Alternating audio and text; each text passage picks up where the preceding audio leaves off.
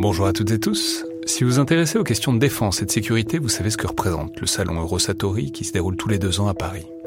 C'est cette année la 28e édition qui se tient du 17 au 21 juin prochain à Paris-Nord-Villepinte et Eurosatori, qui sponsorise cet épisode, sera comme à chaque fois le grand rendez-vous mondial de la défense et de la sécurité. Je veux juste dire, c'est un événement que je trouve très étonnant, assez fascinant. J'y suis allé pour la première fois il y a deux ans pour l'édition 2022. Et euh, vraiment, si vous vous demandez ce qui se fait dans le monde militaire et en matière de sécurité, c'est là qu'on peut voir les dernières tendances, depuis les plus grandes geekeries et les innovations du moment, jusqu'aux grands équipements du futur pour les armées et les forces de sécurité en France et dans le monde. Bref, si vous intéressez de près à ce monde-là, c'est le moment de vous inscrire pour ce qui sera la plus grande édition de l'histoire du salon, avec plus de 1900 exposants et 60 000 visiteurs, vous pouvez le faire en allant sur eurosatori.com.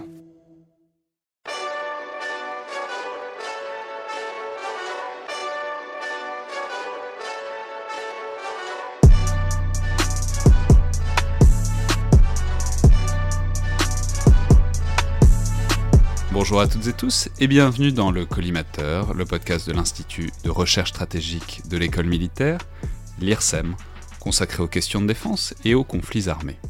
Je suis Alexandre Jublin et aujourd'hui j'ai le plaisir de recevoir Damien Van Puyvelde, maître de conférence à l'université de Glasgow, chercheur aussi associé à l'IRSEM, spécialiste notamment du renseignement. Donc bonjour Damien. Bonjour. Et on vous reçoit donc pour parler d'un type d'activité qui est, disons, cousine euh, des activités de renseignement. On, en discutera les liens parce que c'est une partie intéressante de la question, à savoir euh, l'action clandestine. Et on le fait notamment en saisissant l'occasion euh, d'une dot de recherche de l'IRSEM qui devrait paraître bientôt, dont euh, vous êtes le co-auteur avec Yvan Yedo-Ferrer, qui est aussi un chercheur associé à l'IRSEM, qui concerne les assassinats ciblés et euh, leur évolution récente. Alors évidemment, ça n'est qu'une partie de l'action clandestine, l'une des plus radicales, disons.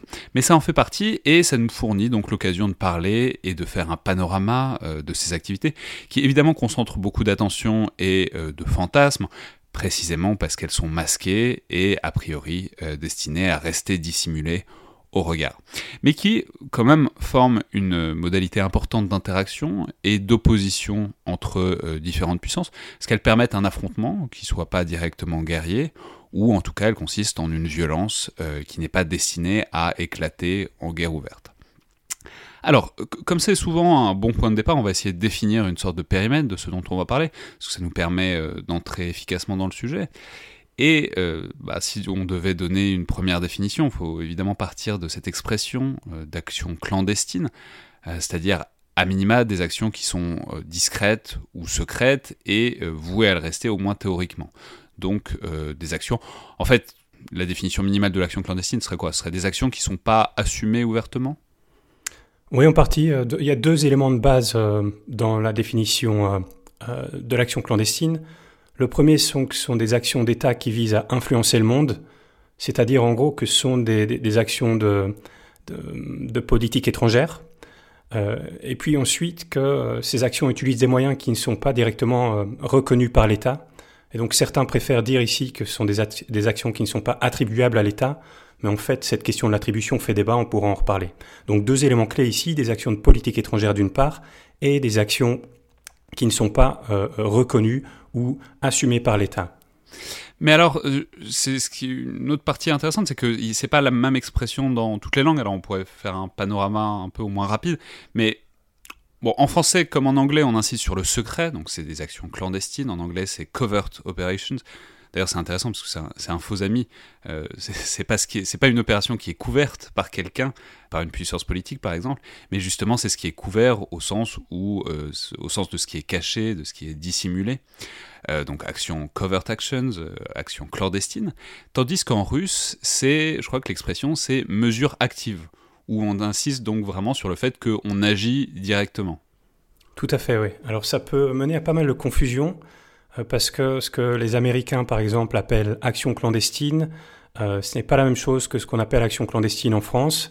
Ils parlent en effet de, covert action aux États-Unis, euh, on en parle aussi au Royaume-Uni, qu'on pourrait peut-être traduire plutôt par, comme le font Olivier Chopin et Benjamin Audet, par action sous couverture ou opération sous couverture, plutôt que action couverte qui n'a pas l'air d'être la, la, bonne définition dans ce cas-ci.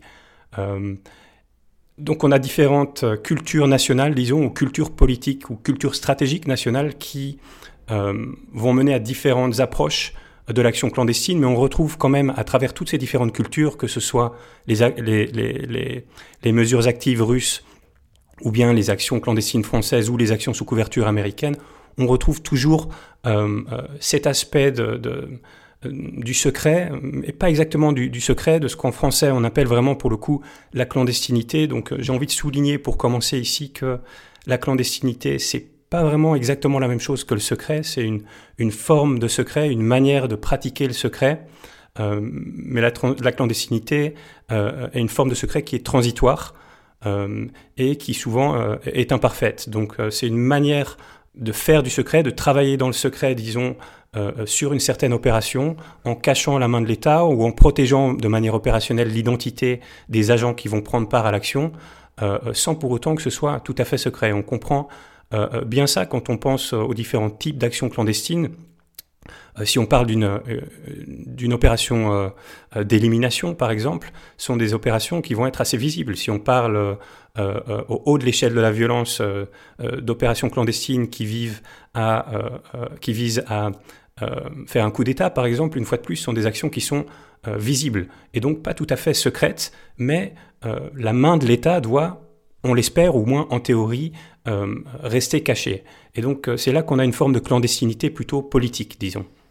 Ouais, mais alors, juste pour rester là-dessus, enfin, la question c'est est-ce que à travers la différence et la variété d'expression, ça a aussi des conséquences, ou peut-être que c'est la, conséquence de différences euh, culturelles? Vous voyez, par exemple, quand on, quand, l'expression russe, c'est mesures actives, on sent bien que c'est pas le, secret qui est, c'est pas la clandestinité, c'est pas la discrétion qui a l'air d'être au centre du concept. Euh, comment dire Est-ce que on peut relier la, manière qu'on a de désigner cette activité, enfin ces activités particulières, avec les manières d'opérer de telle ou telle culture, disons stratégique et opérationnelle? L'impression que ça nous donne en tant que, que, dans la recherche, en tant que chercheur externe, qu'observateur, c'est clairement qu'il y a différentes cultures de l'action clandestine, une fois de plus, et que donc euh, euh, l'approche russe, qu'on connaît surtout en vérité à travers l'approche soviétique, plus que l'approche russe de nos jours, mais qu'elle est certainement plus décomplexée. On le voit peut-être avec euh, les opérations d'influence russe ou certaines des opérations russes en Ukraine ces dernières années, qui a une, approche peut-être plus décomplexée de l'action clandestine, euh, si on la compare par exemple aux États-Unis, où euh, la pratique de l'action clandestine est marquée par un désir de légalité, et donc à ma connaissance par exemple, euh, les États-Unis, c'est le seul pays qui a rendu public sa définition euh, de l'action clandestine, donc du euh, covert action. Euh, J'imagine qu'il y a dans d'autres pays des définitions qui existent aussi, mais elles font sans doute partie de régulations qui sont restées classifiées et qui donc sont, sont secrètes. Tandis qu'aux États-Unis, depuis les années 1980, voire même avant en vérité, depuis les années 50, on a une définition. Donc la dernière, une des dernières définitions en date, considère qu'il s'agit d'activités, je cite, de politique étrangère à l'étranger, qui sont planifiés et exécutés de manière à ce que le rôle du gouvernement ne soit pas apparent ou admis publiquement. Fin de la citation donc de cette euh, définition légale euh, euh, américaine de l'action clandestine. en France, on n'a pas de, on n'a pas de, de, de définition publique. la dernière loi nous parle d'entrave et c'est tout. Ouais, mais alors du coup, on voit bien l'intérêt de, restreindre le concept comme ça, puisque le secret, c'est toujours si on le définissait par le secret, ce serait dangereux, puisque c'est forcément éphémère, le secret, ça peut s'envoler, alors que, euh, disons, la capacité à, en tout cas, euh, nier euh, le rôle de l'État, ça, ça, ça, en tout cas, c'est une catégorie un peu plus large. Mais du coup, euh, parlons-en maintenant, puisqu'il faut quand même peut-être dire, puisqu'on parle de ce secret et de cette discrétion, il faut quand même dire par rapport à quoi se trouve ce secret et cette discrétion, et vous, vous y faisiez référence à l'instant en parlant du rôle de l'État, puisqu'il faut rappeler que c'est quand même toujours sous le contrôle d'un décideur. C'est pas l'action, ce que je veux dire, c'est que l'action clandestine, c'est pas non plus des gangs de meurtriers ou de saboteurs qui font ce qu'ils veulent qui, qui, errent dans le monde. Euh, au contraire, ils agissent à l'impulsion d'un responsable qui les incite à agir. Et donc, euh, ça pose la question de la responsabilité politique dans tout ça. Et il euh, faut peut-être commencer par dire un mot de ce qui a été longtemps disons, la doctrine socle, au moins théoriquement, notamment pour les États-Unis, c'est, je crois, ce qu'on a appelé la, la plausible deniability, qu'on pourrait traduire peut-être par la dénégation plausible. dénégation plausible, déni plausible, démenti plausible, l'expression utilisée par Jean Guinel dans son dernier ouvrage sur la DGSE, démenti plausible, ça, ça fonctionne, ça fonctionne. et donc un concept qui serait au centre de la définition de l'action clandestine, peut-être surtout dans ce qui était la conception américaine et ce qui le reste en partie la conception américaine de ce type d'activité, euh, euh, où, cette idée de démenti plausible euh, peut être liée à ce souci de, légalité ou de légalisation des activités de renseignement aux États-Unis. Donc, dans la conception américaine, mais en vérité peut-être aussi dans la conception d'autres pays, ce, souci de, pouvoir démentir euh, euh, ou de détacher en partie la responsabilité des pouvoirs publics, des autorités publiques au plus haut niveau de l'État, c'est-à-dire au niveau du président vraiment, euh, de toute implication dans une action clandestine. c'est-à-dire que le président doit pouvoir démentir son implication, sa connaissance, voire même sa responsabilité dans une action clandestine.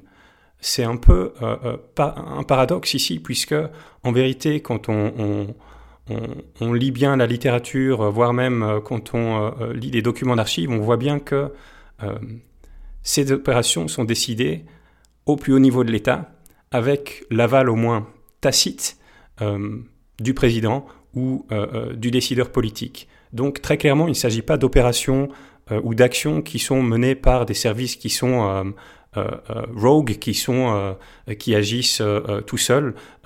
dans ce cas-là, ce ne seraient pas des actions clandestines, ce seraient tout simplement des activités criminelles. et donc, on ne parlerait pas d'action d'État, d'action de politique étrangère. Donc, c'est une des manières de bien définir notre, notre champ d'action ou notre sujet ici. Donc en pratique, euh, la manière dont le déni plausible ou le démenti plausible fonctionne, c'est que le gouvernement refuse de confirmer ou de réfuter. Donc on a cette phrase bien connue euh, aux États-Unis We can neither confirm nor deny that the CIA did bla bla euh, donc le gouvernement refuse de confirmer ou de réfuter toute information sur une opération qui a été menée de manière clandestine, une opération, disons, sous couverture. en pratique, en pratique, c'est quand même souvent un, secret de polichinelle. Hein, quand euh, euh, euh, un porte-parole du gouvernement va dire on ne peut ni confirmer ni réfuter telle ou telle action, on sait donc en gros que le gouvernement avait sans doute quelque chose à dire, aucune agence était sans doute impliquée. Et souvent il est, il est difficile de maintenir ce démenti de manière plausible. Et donc euh, des collègues, euh, des chercheurs euh, britanniques, Rory Cormack et Richard Aldrich, nous parlent maintenant d'un déni qui serait plutôt implausible. Ouais, mais on va, on va revenir là-dessus parce que ça, ça, pose la question de toute l'évolution de la relation au secret dans ces dernières années dont, il va falloir qu'on reparle. Mais alors, puisque si on, si on reste donc sur ces décideurs, ces, ces commanditaires plus ou moins directs, en disant plus ou moins explicite, faut, faut quand même essayer du coup de replacer la logique un peu euh, de ces actions clandestines. Là, on est parti vraiment de l'action et euh, de ses caractéristiques, c'est-à-dire euh, clandestin, etc. Mais si on essaie de se placer du point de vue du décideur, faut poser la question maintenant de pourquoi est-ce qu'on fait appel à l'action clandestine. Et là, il faut peut-être souligner que malgré évidemment la dimension de secret, la dimension de clandestinité qui est très sulfureuse, qui, concentre les regards, c'est quand même à replacer dans un spectre, euh, c'est-à-dire c'est, c'est pas une action complètement hors de toute logique de l'État, ça se place au milieu d'un certain nombre d'options. Clairement, quand on est dans l'action clandestine, on est, c'est qu'on n'est plus dans l'échelle de la diplomatie. Mais pour autant, c'est qu'on cherche quand même à éviter un conflit ouvert. Et en ça, ce que je veux dire, c'est que malgré la dimension extrême, euh, enfin le, caractère extrême que, que, ça prend un peu vu de l'extérieur, ça reste en fait un moyen d'action assez intermédiaire. Tout à fait. Euh, on parle d'une troisième option, donc euh, une troisième option entre la diplomatie et la guerre. Lorsque la diplomatie est trop lente et peut-être aussi un moyen de politique étrangère trop ouvert, euh, trop transparent. Euh, et puis, euh, de l'autre côté du, spectre des actions de politique étrangère, lorsque l'utilisation des forces armées semble hors de question parce que c'est aussi très visible, ça coûte cher aussi, et puis ça fait beaucoup de bruit d'envoyer des soldats, c'est très visible, c'est pas l'option la plus fine, disons, bien que ça dépend encore sans doute des opérations. Euh, eh bien, les services de renseignement, à travers l'action clandestine, peuvent offrir une troisième voie. On parle quelquefois d'une zone grise entre la guerre et la paix d'une zone grise entre la diplomatie et la guerre. Donc c'est quelque part dans le spectre, disons, de la conflictualité, sans pour autant arriver à une ou prendre des risques d'escalade, comme ce serait le cas dans un, conflit armé plus assumé politiquement, disons. Ouais, mais alors, du, coup, c'est intéressant aussi, parce que là, on touche aussi à la limite de la notion de secret, qu'on commençait déjà à toucher un peu du doigt. C'est-à-dire, c'est là que c'est intéressant, parce que c'est à plusieurs niveaux. D'abord, le premier niveau, c'est que, du coup, c'est jamais vraiment secret, vous, y avez, en avez parlé un peu rapidement, mais si c'est une action concrète qui s'inscrit en plus dans une stratégie d'ensemble, que d'autres acteurs peuvent comprendre et interpréter, et qui a des conséquences concrètes, bon, il y a, quelqu'un qui va s'en apercevoir et qui va bien comprendre euh, ce que ce que c'est, ce que ça veut dire cette action clandestine. Et donc, euh, au-delà du secret ou de la clandestinité apparente, ça sert aussi souvent à faire passer un message. Oui, tout à fait. Donc, euh, quand on on analyse ces actions clandestines, un, bon point de départ, c'est de commencer justement avec des politiques ouvertes qui sont assumées par les États et d'essayer de les considérer, dans les meilleurs cas, disons, dans les cas où elles sont dans les meilleurs cas, peut-être pas dans les meilleurs cas, mais dans les cas où au moins ces actions sont cohérentes avec la politique d'un État, parce qu'elles ne le sont pas toujours au final, euh, mais lorsqu'elles sont cohérentes, elles s'inscrivent dans la continuité de la politique étrangère. Donc si on, euh, on euh, porte son attention sur l'histoire l'histoire du renseignement en France, l'histoire de la politique étrangère des relations internationales françaises, dans les années 60, disons, les actions clandestines s'inscrivaient dans la politique de grandeur poursuivie par la France euh, dans ses anciennes colonies, par exemple. Euh, si on euh, regarde le cas des États-Unis, les actions clandestines de la CIA, surtout au début de la guerre froide, dans les années 50, dans les années 60, se proposent dans ce se présente dans une, stratégie plus générale qui est bien connue, la stratégie d'endiguement américaine pendant la guerre froide, afin d'essayer de, justement d'endiguer la montée du communisme dans tout un tas de pays. Alors au niveau euh, de la politique étrangère assumée, voire même euh, de l'aide économique assumée, on a le plan Marshall, la coopération économique américaine, on a euh, des zones militaires américaines ou une zone militaire américaine en Allemagne, et puis on a aussi des opérations clandestines euh, qui, vivent, euh, qui visent de manière plus directe à empêcher les communistes de monter au pouvoir en Italie, par exemple, avec une opération euh, menée en Italie en, 1948 et, par après aussi. Donc ça s'inscrit dans une continuité. Pour autant, on n'est pas toujours dans une continuité non plus. Il faut faire attention à ne pas essayer de, généraliser en, en, se basant seulement sur les exemples qu'on connaît publiquement. Bon, puisque de toute façon, ces actions sont en partie visibles, elles permettent en effet de communiquer certaines préférences, certaines intentions à des publics cibles. On peut penser que euh, certaines actions euh, qui sont très visibles ont de nombreux publics cibles. Euh, par exemple, une action d'élimination peut devenir très visible. elle envoie un message très clair au type de personnes qui sont visées par une élimination, que ce soit un dissident politique, un terroriste, un transfuge des services qui a trahi son pays, euh, ça envoie dans tous ces cas-là un message très clair qui est OK, on, ne va pas tolérer ce type de comportement. on, peut, on, peut, prendre un exemple récent, alors même si bon, c'est un peu le culminement d'un phénomène, mais c'est bah, par exemple les, assassinats de Skripal euh, récents qui émanent de toute évidence de la, de la Russie. Et il y a, y a, un côté, il y a une, une dénégation au moins affichée, mais très clairement, il y avait un message. Euh, alors, on en reparlera parce que c'est un, une partie importante de votre note sur les assassinats. Mais très clairement, il y a, il y a un signe qui dit on trahit pas la Russie, on passe pas. Euh, alors, c'est plus à l'Ouest, mais bon, on passe. C'est-à-dire, on, on, révèle pas les secrets russes, on quitte pas les secrets, les, services russes une fois qu'on y a été. Tout à fait. Euh, après, dans d'autres cas, sur d'autres types d'actions, euh, on peut avoir des actions de propagande ou voir des actions plus politiques, de soutien à des partis politiques ou à des groupes rebelles dans certains pays. On peut penser à la Libye, on peut penser à la Syrie, par exemple, où l'action clandestine permet de communiquer un soutien à certains partis, certains groupes de rebelles, justement, et donc à une valeur peut-être politique aussi ici. Ça permet aussi quelquefois à l'État de jouer un double jeu en soutenant diplomatiquement une partie au conflit et par derrière en utilisant l'action clandestine afin de réduire sa dépendance et sa vulnérabilité envers ou auprès d'un seul groupe en cultivant un ensemble de partenaires, en cultivant un réseau alternatif, je dirais, de parties au conflit. Mais alors du coup, ça, ça donc il y a, cette ce premier niveau qui est le niveau du message explicite, mais aussi et surtout même à plus large échelle, on voit que euh, le secret peut s'envoler rapidement et euh, parfois donc cette plausible deniability, elle devient très théorique, ce qui, si bien vous, vous avez commencé à faire référence à l'expression tout à l'heure, on a parfois parlé euh, d'implausible deniability. Alors ça devient encore plus compliqué de, de déni, de dénégation peu plausible, improbable, disons invraisemblable. Euh, bah, un exemple typique de ça, c'est peut-être, euh, on peut prendre la baie des cochons en 61, c'est-à-dire cette opération de débarquement de réfugiés cubains à Cuba pour renverser Castro. Très clairement, ça a beau être euh, une opération techniquement secrète, ou en tout cas le soutien américain a beau être techniquement secret, ça a été très rapidement éventé, et bon, assez rapidement, il est, il est plus servi à grand-chose de continuer à se réfugier derrière ces dénégations. Ouais, sur la baie des cochons, il s'agit de toute façon euh, euh, d'un échec total euh, du, point de vue américain, puisque la clandestinité n'est pas maintenue. En même temps, on peut se poser la question est-ce qu'il est vraiment possible de maintenir un secret fort?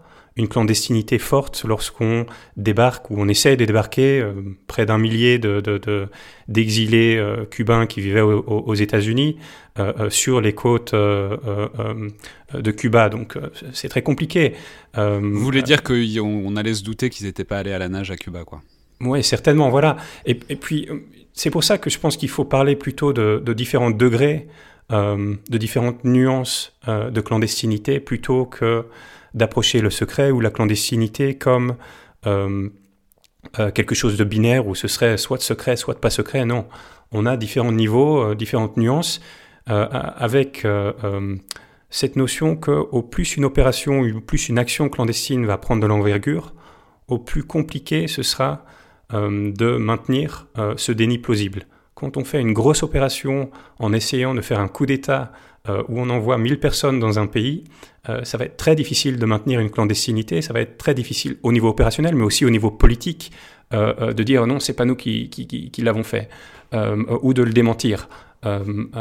tandis que si on fait une action beaucoup plus fine, beaucoup plus précise, une petite opération de propagande, disons, en faisant circuler de l'information qui est véridique, mais dans un régime euh, euh, qui n'a pas vraiment, euh, qui ne, soutient pas vraiment la liberté de la presse, ce sera beaucoup plus difficile d'arriver à identifier qui est derrière cette information.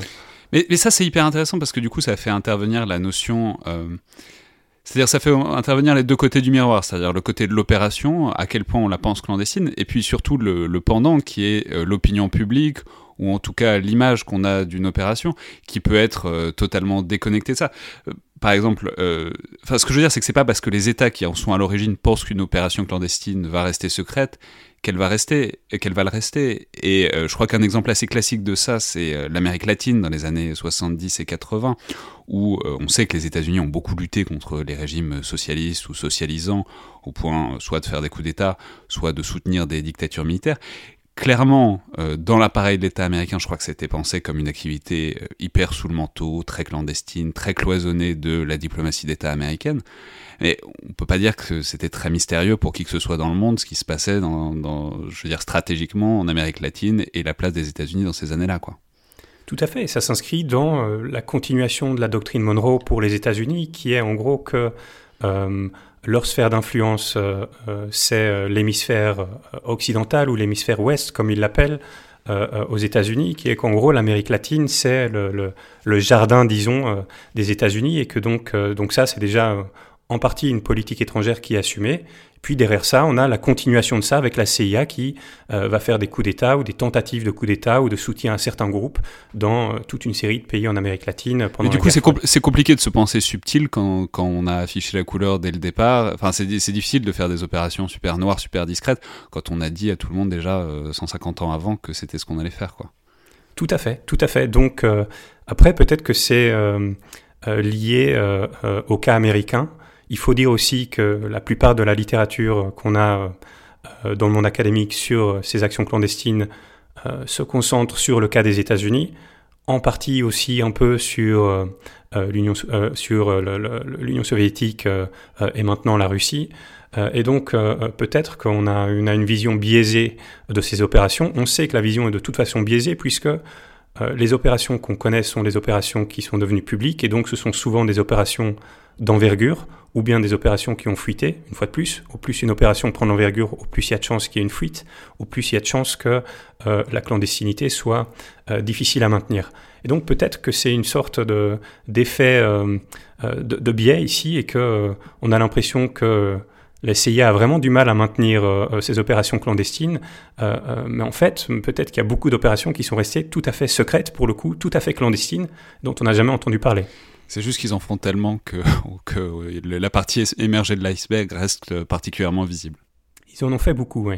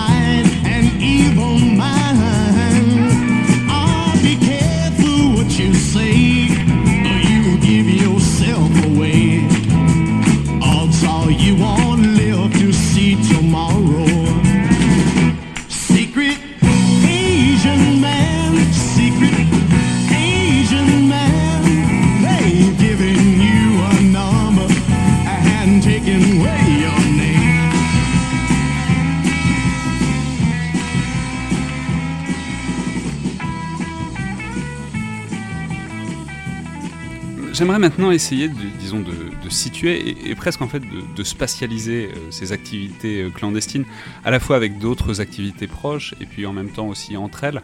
Euh, et d'abord, la, première chose que j'aimerais que vous nous aidiez à clarifier un peu, c'est le lien avec le renseignement. qui est votre spécialité aussi, disons, socle. C'est-à-dire, c'est un peu nébuleux par essence parce que par exemple, en français, on, utilise une sorte d'euphémisme qui est, le service de renseignement qui, euh, par exemple, désigne aussi euh, la DGSE, euh, qui a un fameux service action, donc la Direction générale de la sécurité extérieure, qui fait du renseignement, qui a un service action, donc qui peut faire de l'action clandestine à l'étranger. Mais en même temps, on voit bien aussi que l'action clandestine telle que vous nous la décrivez, c'est aussi très différent du renseignement. Dans un cas, c'est la collecte, et dans l'autre, c'est vraiment influer directement sur la situation, disons, dans un pays étranger. Il y a un débat plus général euh, en études de renseignement si l'étude de renseignement devrait aussi porter sur l'action clandestine. En fait, on en revient au débat de la définition du renseignement. Et si oui ou non, euh, donc euh, l'action clandestine fait partie de l'activité de renseignement. Un des arguments dans ce débat, c'est tout simplement de dire que le renseignement est ce que les services de renseignement font. Et que donc l'étude du renseignement, c'est étudier ce que les services de renseignement font. Et puisque les, certains services de renseignement font de l'action clandestine, nous devons, en tant que chercheurs en études de renseignement, étudier l'action clandestine. D'autres nous diront, en fait, la vraie définition du renseignement, c'est une forme d'information protégée euh, qui est recueillie, recoupée, analysée, présentée par euh, des professionnels du renseignement ou décideurs politiques. Et donc le renseignement, c'est une, une, forme euh, d'information, disons. et, donc, en gros, dans cette définition, il n'y a pas de place pour l'action clandestine. Et du coup, c'est hyper intéressant parce que ça, pose aussi la question, euh, et je crois que c'est un débat aussi organisationnel. Ça, pose la question organisationnelle, quoi. Est-ce que c'est les mêmes services Pourquoi et quand c'est les mêmes services Quels sont les avantages et les inconvénients que ce soit euh, les mêmes services qui, fassent les deux euh, Clairement, on voit que c'est des capacités un peu voisines quand même. En tout cas, agir à l'étranger, être discret, etc. Mais en même temps, euh, donc, dans une certaine mesure, il faut s'assurer que le, renseignement et l'action directe se marchent pas sur les pieds, et puis que l'action directe agit sur du bon renseignement. Mais en même temps, on peut supposer qu'il y a aussi des logiques de conflit, en, tout, cas de logique entre les deux. Quoi. Tout à fait. Quand euh, on, fait de l'action clandestine, on entrave, on, quelquefois on détruit, on élimine des personnes, euh, on a un impact direct sur le monde. On essaye, par définition, d'influencer le monde, l'état du monde, l'état des affaires internationales c'est assez différent du recueil de renseignements, de la collecte de renseignements. La collecte de renseignements, on essaye de recueillir des informations sans influencer l'état du monde. Euh, en, théorie, ou, en tout cas dans les meilleurs des cas, on arrive à recueillir du renseignement sans influencer l'état du monde et donc euh, à avoir des informations qui ne sont pas biaisées. Euh, on pourrait aussi dire de manière beaucoup plus simple que certaines actions clandestines empêchent la collecte de renseignements. Euh, éliminer quelqu'un, éliminer euh, un terroriste, ça empêche de recueillir du renseignement sur ce terroriste, forcément.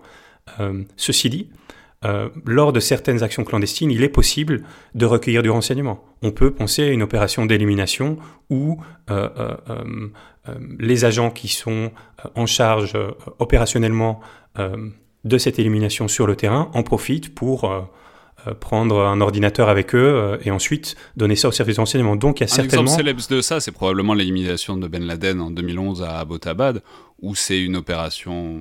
Alors la clandestinité, on pourrait en discuter, puisque bon, ça n'a pas fait de doute très longtemps, mais en tout cas c'est clairement une opération militaire, une opération d'élimination euh, secrète à la base, où ils ont récupéré au passage tous les ordinateurs dans la maison pour déconstruire en tout cas les réseaux Al-Qaïda. Oui, c'est un bon exemple de la manière dont certaines opérations peuvent permettre de recueillir du renseignement, mais si on veut vraiment être strict, ce n'est pas une opération clandestine, ce n'est pas une action clandestine, puisque l'État américain ne s'en est jamais caché.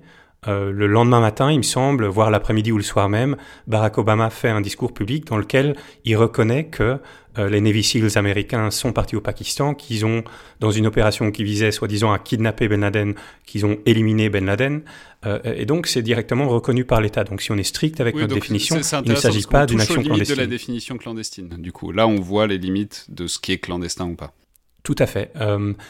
Les Américains font donc une, distinction entre covert action qui sont menées par la CIA, euh, qui ne sont euh, euh, donc qui ne sont pas reconnues par l'État, et les opérations spéciales que eux appellent dans ce cas-là clandestine operation. Donc ça porte à confusion en, en, français, mais on les appellerait opérations spéciales en France, qui sont menées par les Navy SEALs dans ce cas-là, mais qui en France seraient menées par le commandement des opérations spéciales qui dépendent donc des armées, euh, qui euh, euh, donc sont peut-être discrètes, mais certainement pas aussi secrètes que l'action clandestine. L'État, dans le cas de Ben Laden, mais aussi dans le cas d'opérations spéciales françaises, par exemple de libération de d'otages, l'État communique au sujet de ces opérations. L'État ne communique pas au sujet des opérations ou des actions clandestines menées par la DGSE.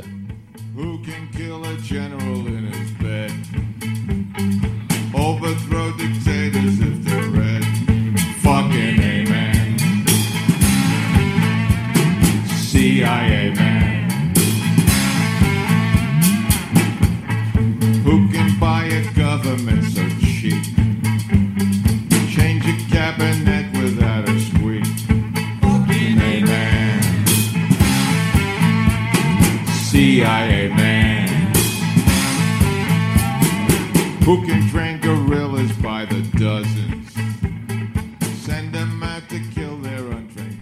Et donc là, on voit bien la parenté euh, d'une manière ou d'une autre avec les services de renseignement en termes de savoir-faire et même à partir des actions elles-mêmes qui peuvent permettre euh, l'un ou l'autre quoi. Euh, mais ensuite, si on essaye de maintenant rentrer au sein de cette galaxie de, cette galaxie, de l'action clandestine, si on essaye de faire une hiérarchie, disons pour qu'on ait, qu'on ait tout bien en tête, disons de l'éventail des possibilités à l'intérieur de l'action clandestine. Alors, je vais vous laisser faire la, la typologie. Enfin, c'est-à-dire, si on part peut-être du plus léger, du plus indirect, pour arriver à cette espèce de culminement dont on va parler, qui sont les assassinats, les sabotages et tout. Comment dire, quel serait le premier spectre, enfin le premier niveau de l'action clandestine? Est-ce que c'est, euh, je sais pas, le fait de communiquer des informations à une puissance inhabituelle? Est-ce que c'est euh, influer sur l'opinion publique d'une autre puissance? Quel serait, disons, le premier stade euh, de l'action clandestine? Donc au niveau des opérations de, plus basse intensité, on, met d'habitude des opérations de propagande, des opérations informationnelles, disons, euh, qui essayent donc euh, par nature euh, de projeter un point de vue national dans les affaires internationales. Un exemple ici serait, j'en parlais auparavant, serait de communiquer des informations qui sont véridiques à travers une publication mais cette publication viserait par exemple une population dans un régime autocratique. Donc on est vraiment au bas de l'échelle parce que c'est juste du partage, de la dissémination d'informations véridiques. Il n'y a rien de, trop controversé ici, si ce n'est que cette information est donnée à un public cible qui n'a pas d'habitude accès à ce type d'information. Au sein de ces opérations de propagande, on peut monter en intensité aussi. Mais ça, ça euh, pourrait être quoi? Ça pourrait être par exemple ce qu'on avait vu, on en avait parlé avec Maud Kessar notamment, mais par exemple ce que faisaient les États-Unis pendant la guerre froide avec Radio Free Europe ou avec Voice of America, c'est-à-dire des opérations pour informer, essayer d'orienter l'opinion publique dans les pays du bloc soviétique. C'est à ça que ça correspondrait? Tout à fait, c'est tout à fait ça. Euh, après, on peut euh, monter en intensité et prendre des opérations de désinformation. une opération type ici serait une opération du bloc soviétique euh, vers la fin de la guerre froide, euh, une opération de désinformation euh, nommée opération Denver, qui est une opération soviétique mais aussi d'Allemagne de l'Est, qui visait à faire croire que le virus du sida émanait de laboratoires de, recherche militaire américains. On retrouve ces informations dans des articles publiés par des journaux en Inde. Elles sont ensuite reprises par des journaux en Afrique. Elles sont reprises dans certains cercles, même euh, aux États-Unis, euh, euh, etc. donc des opérations ici de désinformation qui vivent vraiment à, donner une fois de plus un point de vue qui va nuire aux États-Unis, qui va nuire à l'image des militaires américains, par exemple, à travers le monde, avec toutes les bases militaires américaines à travers le monde. Donc, il va nuire à l'image des États-Unis en donnant de la désinformation. Donc ça, c'est donc c'est tout l'échelon euh, échange d'informations, propagande. Ensuite, euh, j'imagine qu'il y a un deuxième niveau un peu plus direct où on passe à l'action, euh, si ce n'est violente, mais en tout cas à l'action directe, quoi. Oui, des actions d'influence politique, je dirais, donc dans, le, au deuxième niveau, ou, en tout cas une autre famille, une autre grande famille des opérations clandestines ou des actions clandestines seraient les actions politiques qui visent à manipuler des mouvements politiques à l'étranger. Euh, par exemple en offrant des financements secrets à des partis politiques. Donc ça, c'est le cas des financements de la CIA au Parti chrétien-démocrate en Italie euh, à partir des élections de 1948 en Italie, afin de contenir ce que les Américains percevaient comme une montée probable du communisme en Italie et dans les pays d'Europe occidentale. Euh, après, il y a un débat dans la littérature si c'est vraiment grâce au financement de la CIA que le Parti chrétien-démocrate italien a eu tellement de succès euh, à travers la guerre froide, ou si c'est juste en fait lié euh, aux préférences du peuple italien plus qu'à l'influence américaine. C'est très difficile quelquefois d'identifier l'influence d'une action clandestine dans un contexte politique plus général. Mais donc, je mettrais ces actions politiques au deuxième niveau. Si on continue à monter en intensité, on a des actions qui sont euh, euh, des actions de sabotage économique, euh, qui essaient de perturber les activités humaines de, production, de distribution, de consommation de richesses. Donc je vais prendre un exemple américain encore, puisqu'on a tellement d'exemples américains dans la littérature. des actions de la CIA qui visent à endommager, à saboter l'économie cubaine, notamment à travers la destruction de son infrastructure ferroviaire ou aussi à travers la destruction de champs de canne à sucre, euh, euh, une des ressources clés euh, de l'économie cubaine à l'époque. donc des actions de déstabilisation économique. Les livres qu'on a sur l'histoire des services de renseignement français, sur l'histoire spécifiquement du, SDEC, donc du service de documentation extérieure et de contre-espionnage, donc l'ancêtre de, la DGSE, ces histoires nous parlent aussi, par exemple, d'opérations imputées au SDEC, on manque ici d'évidence documentaire, je le souligne, euh, qui aurait essayé de déstabiliser le franc CFA dans certains pays euh, euh, d'Afrique. Ça parlera à tous les amoureux de cette merveilleuse série qui est au service de la France. Qui, donc on, a tout à fait le décor pour ce genre de Et puis, si, on, si on monte encore au-delà des actions économiques, on arrive peut-être au, au, dernier échelon d'intensité, les actions qui sont des actions paramilitaires. Euh, et qui font usage sous couverture, donc, ou un usage clandestin de la force, d'une certaine forme de coopération liée à la force, disons. donc, au sein de ces actions paramilitaires, on peut commencer une fois de plus avec des actions de plus basse intensité, qui sont des actions d'entraînement, euh, de soutien à certaines factions politiques ou factions militaires dans un conflit, de soutien euh, à des insurgés par exemple. Euh, et puis si on monte en intensité, des opérations de sabotage qui sont appelées opérations Arma en France ou dans la pratique française, dans la pratique historique française, et puis des actions d'élimination, des assassinats qui sont des actions homicides et donc des actions appelées opérations homo dans la pratique française. Ouais, mais alors on va, le dire. Donc là, on arrive tout en haut du spectre. C'est vraiment les actions violentes, extrêmement directes, qui veulent un effet très précis, très localisé, en ayant recours à la force. C'est ce qu'on dessine, je crois, par le féminisme que je trouve parfaitement exquis de, wet affairs, c'est-à-dire euh, littéralement les, affaires où on se mouille, donc les sabotages et les assassinats.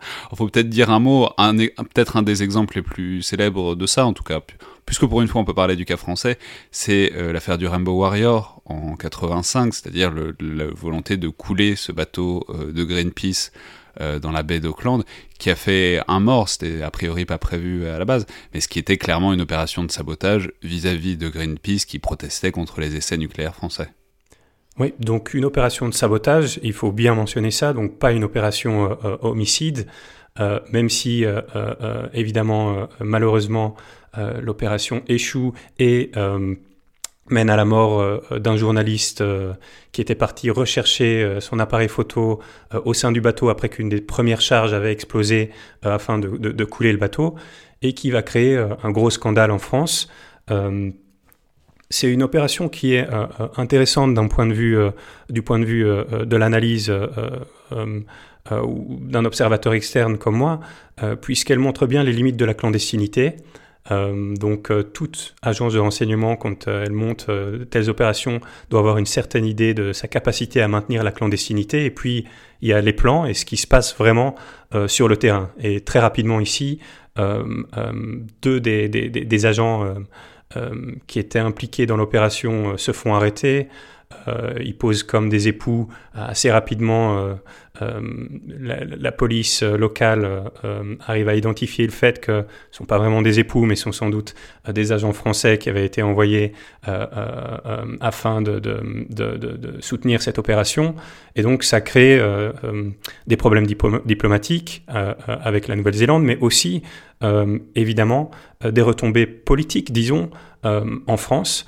Euh, avec euh, euh, la démission au final, le remerciement, disons, du directeur de la DGSE, donc l'amiral Lacoste, et la démission du ministre de la Défense à l'époque. Mais on notera quand même que l'opération n'a pas vraiment de retombée sur le président.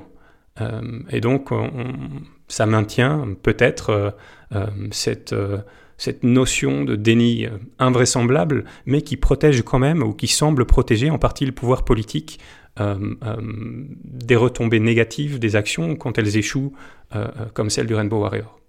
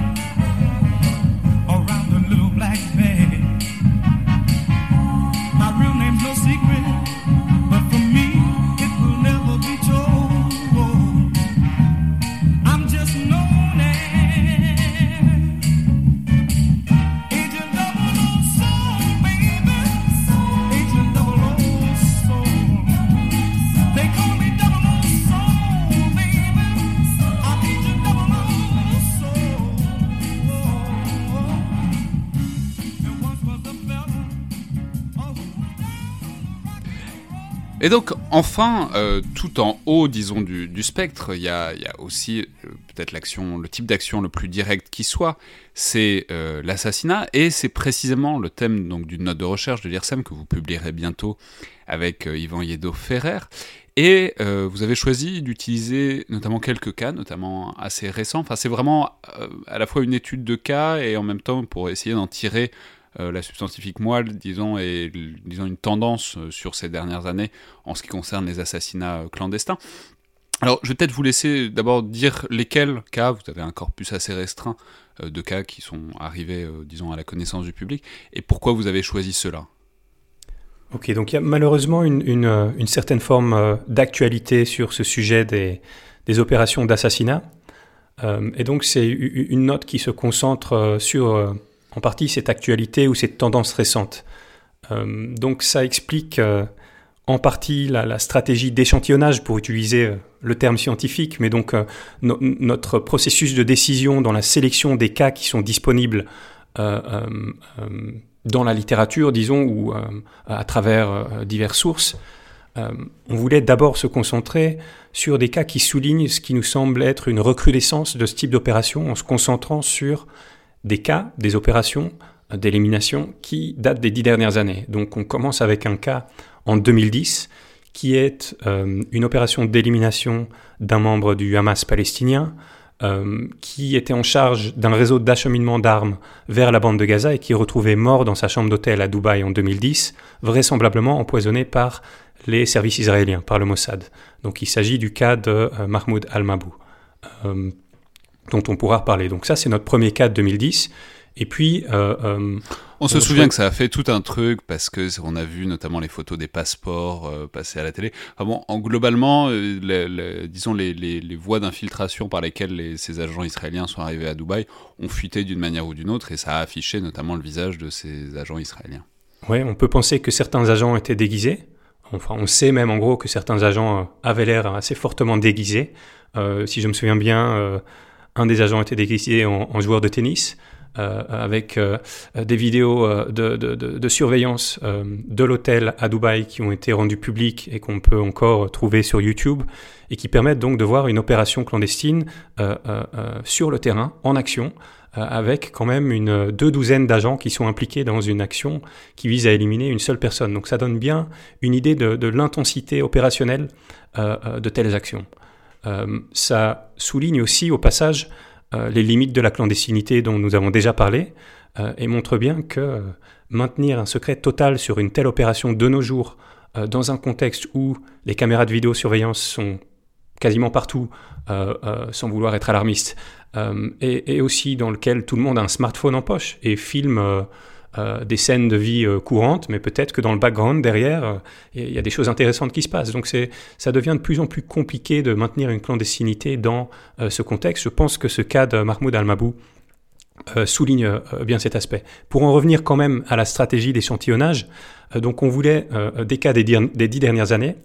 Ensuite, on voulait aussi souligner la diversité des États commanditaires. pas seulement euh, euh, les bad boys de la politique internationale, pas seulement la Russie ou la Corée du Nord, euh, mais il s'agit aussi d'un type d'opération d'élimination qui est utilisé par des démocraties comme Israël dans ce cas-ci, comme les États-Unis dans un des autres exemples qu'on utilise, qui est celui d'une frappe par drone qui élimine un citoyen américain et yéménite appelé Anwar al-Awlaki en 2011. Euh, un citoyen qui appelait au, au djihad et euh, qui est donc tué par frappe de drone au Yémen il s'agit d'une frappe de drone menée par la CIA, donc c'est une opération clandestine. Euh, oui, mais alors il faut peut-être préciser que pourquoi c'est clandestin en l'occurrence, parce que les frappes de drone pour tuer des djihadistes, c'est pas c'est pas une nouveauté radicale euh, en, termes de mode d'action des États-Unis. C'est parce que c'est un citoyen américain et on sait qu'il y, a des grosses complexités, notamment juridiques, euh, pour que l'État américain élimine des citoyens américains. Ça se passe pas du tout aussi facilement. Disons, ils ont pas du tout la même largesse qu'avec laquelle ils éliminent des, des terroristes étrangers. C'est un cas intéressant parce que initialement, les États-Unis euh, utilisent la ligne de base de euh, euh, la plausible deniability, qui est we can neither confirm nor deny. et donc, le déni plausible il y a eu un, un, effort pour essayer de maintenir le déni plausible au départ. Et puis assez rapidement, en fait, ça devient impossible. Et au final, l'administration reconnaît publiquement qu'elle était derrière cette frappe. Donc on voit bien une limite, cette fois-ci assumée, de la clandestinité. Mais afin de s'en sortir, et d'une manière assez américaine, il faut le dire, euh, l'administration essaye de justifier qu'en fait c'était quand même une opération légale et que donc euh, euh, c'est pour ça qu'ils ont pu la mener. Donc une sorte de tension ici avec cet effort américain de, de, toujours justifier une certaine légalité. Après, je ne vais pas me plaindre du fait qu'un pays essaie de, de, respecter le droit international, même si en pratique ce pays n'a pas vraiment respecté, il faut le dire. Donc ça peut mener à des interprétations assez assez cocasse, disons, euh, du droit international. Bon, un, troisième, euh, je crois, membre de, enfin, de, votre corpus, c'est un, c'est un attentat, enfin, pardon, c'est un assassinat euh, dont on peut souvenir, notamment quand on vit à Paris, parce que ça a beaucoup choqué euh, autour de 2013. C'est euh, un assassinat extrêmement sanglant à Paris de militants du PKK, donc du Parti autonomiste kurde, qui a eu lieu dans le quartier kurde, enfin autour du centre culturel kurde du 10e arrondissement. Bah, je vous laisse peut-être nous en resituer le, disons la substance, mais évidemment qui émanait de l'ennemi juré du PKK, qui, sont les services secrets turcs. Voilà, donc dans ce cas-ci, on a euh, trois militants du Parti des travailleurs du Kurdistan euh, qui sont euh, Sakin Kanzik, Fidan Dogan et Leila Salemez qui sont tués par balle au centre d'information du Kurdistan à Paris en 2013. L'auteur est assez rapidement emprisonné, Omar Guney, meurt d'un cancer en prison en fait assez rapidement. Donc il y a des questions qui se posent euh, là-dessus aussi pour peut-être les conspirationnistes. Euh, euh, assez rapidement aussi, dans la presse, notamment la presse turque, le rapport entre ce, cet assassin, disons, Omar Guney, et l'Organisation nationale du renseignement turc, le MIT turc, fuite dans les médias. et donc, on a un rapport qui est établi entre cet assassinat et la responsabilité des services de renseignement turcs. Euh, très bien. Et alors, euh, je crois qu'il en reste deux euh, des, des, trois. trois, des opérations. Pardon. Donc, je continue sur les autres opérations. On, suit une approche chronologique ici. donc, on était en 2013. On passe en 2017 avec un assassinat aussi bien connu, celui de Kim Jong-nam, le beau-frère et potentiel rival, peut-être à l'époque de Kim Jong-un, donc le dirigeant suprême de la Corée du Nord. Euh, Kim Jong-nam euh, euh, est assez critique envers son beau-frère. Selon le Wall Street Journal, Kim Jong-nam aurait été une source de la CIA. Très clairement, en tout cas publiquement, il était dans une approche plutôt confrontationnelle avec son frère. Et il est empoisonné au gaz VX par deux femmes, une indonésienne, une vietnamienne, dans l'aéroport de Kuala Lumpur en Malaisie. les deux femmes sont arrêtées. Euh, les personnes qui euh, avaient l'air d'être en charge un peu de ces deux femmes, donc disons des officiers traitants sans doute, euh, qui posaient comme des producteurs de télévision, retournent directement à Pyongyang. donc le lien est établi une fois de plus à travers ce retour à Pyongyang avec la Corée du Nord. C'est intéressant sur la plausible deniability, c'est-à-dire on, soupçonne que la Corée du Nord n'a pas dû prendre beaucoup de peine pour nier quoi que ce soit. Ils ont dû juste rien dire comme d'habitude. Ils n'ont pas confirmé publiquement qu'ils étaient responsables euh, de, de, cet assassinat. Donc la norme euh, ou cette pratique euh, de, du démenti plausible semble être maintenue, même si, bon, qui a un intérêt à assassiner Kim Jong-nam bon, la Corée du Nord, euh, les, quatre officiers traitants ont été euh, euh, relativement clairement identifiés. Ils sont d'ailleurs passés par l'ambassade nord-coréenne de Malaisie, donc diplomatiquement c'est un peu, tendu, compliqué aussi. mais pour autant, l'État n'a pas officiellement reconnu une responsabilité dans cet assassinat, donc on, on maintient cette norme ou cette pratique du déni plausible. Euh, on se demande pourquoi, sans doute. Euh, euh, je pense que c'est légitime de se demander pourquoi est-ce qu'un État comme ça, qui est déjà de toute façon en marge du système international, essaie de respecter une telle norme. est-ce qu'il y a des raisons légales C'est le paradoxe aussi intéressant, c'est que c'est aussi parfois des démonstrations de puissance, notamment pour des petits États, d'être capables de mener de tels genres d'opérations. ce que je veux dire, c'est que c'est les deux revers de la pièce. On cherche à nier, mais en même temps être capable de mener des opérations frappantes comme ça euh, et qui est très efficace c'est aussi euh, ça peut être aussi on imagine disons une source de prestige euh, en tout cas à l'échelle internationale. C'est toujours un instrument de puissance. Et c'est d'ailleurs un des arguments principaux pardon qu'on fait dans cette note c'est que l'assassinat politique est un instrument de puissance, c'est une manière de démontrer sa puissance, c'est une manière de démontrer sa capacité à influencer le monde dans une mesure relativement restreinte ici puisque on vise des individus, c'est une manière de démontrer sa capacité à opérer sans vraiment être puni euh, ou même quelquefois sans se faire prendre dans un pays étranger. Donc c'est aussi une manière de montrer une certaine, euh, un certain savoir-faire opérationnel, peut-être même une supériorité opérationnelle vis-à-vis des services locaux qui n'ont pas réussi euh, à maintenir la sécurité de leur territoire. Donc c'est une pratique de puissance et enfin, on va mentionner donc les deux derniers qui sont, je crois, bah, alors on en a déjà parlé un peu, c'est l'assassinat de Sergei Skripal en 2018, euh, probablement, de toute évidence, euh, émanant des services secrets russes. Euh, et je précise tout de suite, c'est aussi l'assassinat de Jamal Khashoggi, donc qui a fait couler beaucoup d'encre pour le coup, à l'ambassade d'Arabie Saoudite en Turquie, émanant probablement des, disons de l'entourage du prince Mohamed Ben Salman d'Arabie Saoudite. Oui, donc euh, Sergei Skripal euh, euh, est un ancien colonel des services de renseignement militaire russes, le GRU, un transfuge qui vivait en Angleterre, parce qu'en gros il avait commencé à travailler pour l'OMI6 britannique. il est empoisonné, ainsi que sa fille, au Novichok, un agent innervant d'origine ou développé par des laboratoires russes. il survit et évidemment disparaît dans la nature.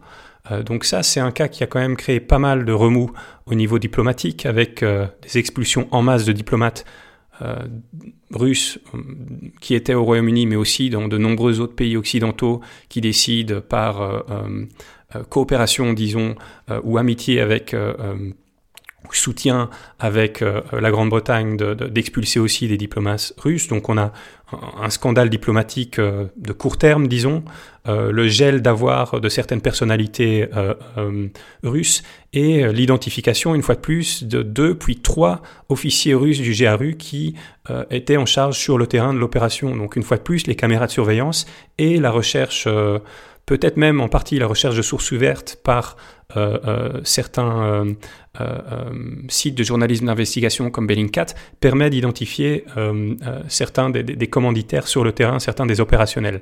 Donc on voit bien une fois de plus les limites de la clandestinité ici et certaines des conséquences politiques, même si dans la note on souligne que ces conséquences politiques sont souvent limitées. Ensuite, toujours en 2018, l'assassinat de Jamal Khashoggi, un journaliste saoudien exilé aux États-Unis, où il publie des chroniques pour le Washington Post euh, qui critiquent, euh, il avait déjà commencé avant d'arriver aux États-Unis, c'est d'ailleurs pour ça qu'il il était parti aux États-Unis, qui critique le régime du prince héritier Bin Salman, et qui euh, se rend au final au consulat saoudien d'Istanbul afin de renouveler des papiers, et qui n'en reviendra jamais. Donc il est assassiné, démembré dans le consulat d'Istanbul par un commando d'une quinzaine de Saoudiens, euh, des vidéos de son entrée euh, euh, dans le consulat sont publiées en ligne, et puis des enregistrements audio sont transmis par la Turquie, qui aurait eu accès en gros à des enregistrements à l'intérieur du consulat, et qui les transmet à plusieurs pays, dont la France, le Canada, le Royaume-Uni, afin de, bien établir, de les aider à bien établir qu'est-ce qui s'est passé dans leur consulat. Donc une fois de plus, pression relativement forte sur l'Arabie saoudite, qui au final euh, arrête de démentir. Donc une fois de plus, le démenti plausible, euh, euh, au bout d'un certain temps, n'est pas maintenu. Et face à, l'évidence qui est disponible à différents pays, l'Arabie saoudite reconnaît qu'un commando saoudien, mais qui aurait, qui aurait agi sans être sous contrôle politique ou sous contrôle des gouvernants saoudiens, aurait agi. Euh, et donc le commando et certains des supérieurs écopent de peine de prison, pour certains de peine de mort, mais le pouvoir politique est protégé, les proches du régime sont protégés. Et c'est là que c'est très intéressant parce que c'est une problématique qu'on voit dans un certain nombre d'affaires euh, clandestines comme ça.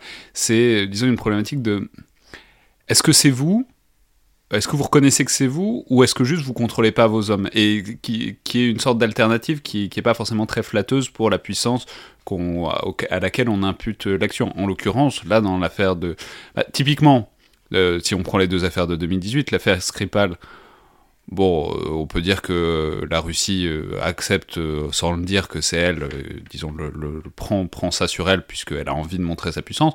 Dans, l'affaire saoudienne, en l'occurrence, c'est l'autre option qui est choisie, qui est, bah, c'est un commando rogue, disons, qui, qui, est autonome, qui a agi de lui-même, ce qui est Bon, ce qui est, ce qui est intéressant comme choix d'assumer ça à un certain point de vue, puisque ça implique qu'on maîtrise pas ses services de renseignement, c'est pas forcément hyper flatteur. Oui. Euh, après, les services saoudiens ou le, les Saoudiens de manière plus générale n'ont pas vraiment le choix. Non, mais surtout, ils n'ont ils ont pas vraiment le choix puisque l'assassinat se fait quand même dans leur consulat. Skripal n'est pas tué dans le consulat euh, euh, russe à Londres.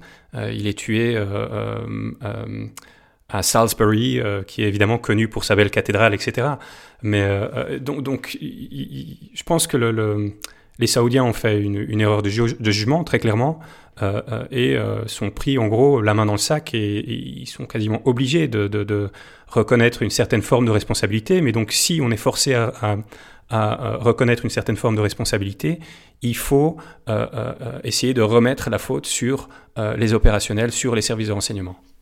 Et du coup, c'est très intéressant parce que ça nous renvoie vers une dimension qui a une dimension même qui a un effet de source, disons, de cette note forcément, euh, dans une certaine mesure, qui est que bah, tous ces assassinats euh, que vous compilez sont des assassinats qui sont sortis, euh, donc dont la clandestinité est une chose, mais dont le secret a été éventé tôt ou tard, et dans tous ces cas-là, en fait, plutôt tôt que tard, d'une manière générale. Donc, si vous voulez, ça pose la question aussi de bah, disons, du biais de cette note, enfin du biais euh, organique de cette note, qui est que vous, vous étudiez des opérations clandestines qui sont arrivées à la lumière du jour, qui donc, c'est ce qu'on disait un peu tout à l'heure sur l'iceberg, quoi. C'est peut-être pas euh, les plus représentatives, on n'en sait rien, mais c'est peut-être pas les plus représentatives de ce qu'est l'action clandestine, en tout cas efficace. On peut se poser la question si ce sont en fait six cas d'échec. À partir du moment où il y a une certaine médiatisation de l'opération, on peut penser que ce sont des cas euh, d'échec du point de vue euh, euh, des praticiens. Pourtant, on se dit quand même que si on veut minimiser la publicité ou la médiatisation d'une action, on n'utilise pas du Novichok, on n'utilise pas du gaz, on n'utilise pas des agents innervants, on n'utilise pas un démembrement dans un consulat, mais on, fait en sorte que quelqu'un tombe malade ou que quelqu'un tombe de la fenêtre de son hôtel, ou etc. ou un accident de voiture, ou que sais-je. Donc le, choix du, mode opératoire, quand même, il y a, par exemple, dans l'approche russe, il y a quand même euh, un choix assez théâtral. Euh, on le voit avec Sergei Skripal, on le voit aussi avec le cas de Litvinenko, dont on ne parle pas, euh, mais qui prédate Skripal et qui est en gros assez similaire, où on veut vraiment utiliser un peu le, le théâtre euh, euh, du renseignement, disons, afin de, démontrer un savoir-faire de manière, euh, une fois de plus, théâtrale pour que tout le monde en parle. Donc il y a quand même un, désir peut-être, dans certains cas, de, communiquer pas seulement à des publics cibles, mais de communiquer pour le coup vraiment à, tout le monde, à l'ensemble de la population mondiale. Voilà, c'est nous, c'est ce qu'on fait, et on fait ça parce que des hommes forts sont en charge de notre pays. Donc il y a une dimension de politique intérieure aussi qui est intéressante quand on parle des personnages forts comme Vladimir Poutine euh, ou comme Bin Salman. Ouais, mais alors du coup c'est intéressant parce que ça renvoie justement à la thèse centrale qui est très forte de cette note, qui est euh, l'idée que euh, bon, en tout cas, l'abandon du secret, l'abandon de la discrétion n'est pas une conséquence dramatique dans ces cas-là, et que, d'une manière générale, les, conséquences négatives sont de, ces, de ce type d'assassinat est en général relativement négligeable par rapport à l'effet qui est envoyé par rapport aux conséquences euh, positives. Et euh, vous en déduisez, vous en concluez avec Yvan Yedo-Ferrer que du coup, dans ce contexte-là où globalement ces opérations d'assassinat finissent rarement mal pour la puissance qui, qui, qui, les commande, bah ça, on risque de voir tout ça se répandre du coup dans les années qui viennent. Oui, donc si on regarde un peu les, les, les coûts et bénéfices, euh, surtout du point de vue, donc on, déjà on se, on, se concentre pas évidemment sur les coûts humains qui sont très clairs et qui sont inacceptables évidemment. Euh, donc il faut dire ça clairement. Euh, on n'est pas en train de vanter l'efficacité de, ce type d'instrument. on dit juste que tant qu'il y a une dissociation du pouvoir politique avec ces actions clandestines et spécifiquement dans ce cas-ci ces opérations d'assassinat, tant qu'il y a cette dissociation qui est maintenue, même si elle est relativement implausible, ça permet aux décideurs de ne pas souffrir des retombées médiatiques, de ne pas souffrir des retombées politiques euh, de euh, ce type d'opération. Et quand on regarde les retombées politiques, voire diplomatiques, ce sont des retombées qui sont euh, relativement limitées, qui sont ennuyantes, disons, euh, troublantes à, moyen terme, voire à court terme, mais au bout de quelques années, euh, euh, l'expulsion de diplomates, ça ne pose pas énormément de problèmes. L'expulsion, voire même d'agents de renseignement qui seraient sous couvert diplomatique dans telle ou telle ambassade ou tel ou tel consulat, n'est pas un problème énorme, c'est une, perte certainement, mais c'est une perte plutôt de court terme pour des services de renseignement. donc on, en conclut que puisque les conséquences politiques pour les décideurs sont, sont, limitées, il continue à trouver un intérêt, peut-être un intérêt de politique intérieure pour certains, de se présenter comme un homme fort, euh, euh, euh, et ou d'autres types d'intérêts, des perceptions par exemple que les assassinats ciblés peuvent servir une stratégie plus globale de contre-terrorisme, même si en pratique dans la littérature académique c'est un, argument qui est fort discuté. mais clairement, il y a une perception que cet outil euh, euh, fonctionne, ou fonctionne en partie, qui explique pourquoi les décideurs politiques l'utilisent, on suggère peut-être aussi que euh, il s'agit d'une sorte de forme de contagion euh, ou d'effet d'imitation peut-être. Si les Russes et les Américains le font, pourquoi est-ce que euh, d'autres régimes, d'autres puissances ne pourraient pas le faire? Pourquoi est-ce que les Turcs, la Corée du Nord, l'Arabie saoudite ne pourraient pas aussi le faire? Et donc démontrer une certaine forme de puissance comme les États-Unis, la Russie le font ou l'ont fait. Ouais, euh, mais alors, d'une manière générale, on peut dire que alors ça va avec une tendance assez globale, dont on a déjà parlé, c'est-à-dire ce passage de plausible deniability à implausible deniability. Et je crois que c'est une tendance que certains auteurs identifient. Euh, alors qu'on peut discuter, mais c'est l'idée d'un abandon du secret, ou en tout cas d'un éloignement par rapport à la nécessité de garder, disons, le même niveau de secret qu'on pouvait avoir dans les années, je sais pas, 40, 50, 60. En partie, on a l'impression qu'il y a, euh, je dirais pas un abandon du secret, euh, que le secret est plus difficile à maintenir. C'est peut-être aussi juste que les chercheurs ont commencé à se pencher sur cette question du secret dans les affaires internationales de manière un peu plus euh, poussée. Et donc on commence à, décortiquer un peu ce concept de secret et on se rend compte, comme très souvent en sciences sociales ou comme très souvent dans la recherche, que quand on, on commence à faire un peu de recherche sur un sujet, la réalité est toujours beaucoup plus complexe que euh, les idées de base qu'on développe à propos d'un sujet. Donc euh, euh, cette évolution du secret, peut-être que le secret n'a jamais été binaire. Peut-être que la clandestinité, en vérité, a toujours été plusieurs nuances de clandestinité plutôt qu'une manière binaire, une fois de plus, de l'approcher. D'autres, euh, on, a plein de cas d'assassinats qui, prédatent euh, le 21e siècle. On peut penser à l'assassinat de Léon Trotsky en 1939, par exemple, euh, qui, une fois de plus, n'était pas vraiment tout à fait clandestin, avait une certaine visibilité publique. on se posait peut-être moins de questions à l'époque. Certainement, il n'y avait pas vraiment de recherche académique sur ce genre de sujet. Très bien. Eh ben, merci beaucoup, Damien Van Puvel. Merci à vous. Et donc si le sujet euh, vous intéresse à creuser, restez à l'affût puisque la note de recherche IRSEM dont vous êtes le co-auteur avec Yvan Liedo-Ferrer devrait euh, bientôt sortir, mais par ailleurs on pourrait peut-être euh, peut-être qu'on mettra en ligne une bibliographie sur le site comme on l'avait fait notamment avec Paul Charon pour le podcast sur le renseignement. C'était donc euh, le Collimateur, le podcast de l'IRSEM, l'Institut de recherche stratégique de l'école militaire. Je vous rappelle que toutes vos suggestions et remarques sont les bienvenues. Vous pouvez nous adresser par mail ou euh, sur les réseaux sociaux, Facebook ou Twitter de l'IRSEM. Et n'oubliez pas, abonnez-vous, notez, commentez le podcast, notamment sur iTunes. Ça aide à le faire connaître et ça nous aide à savoir ce que vous en pensez.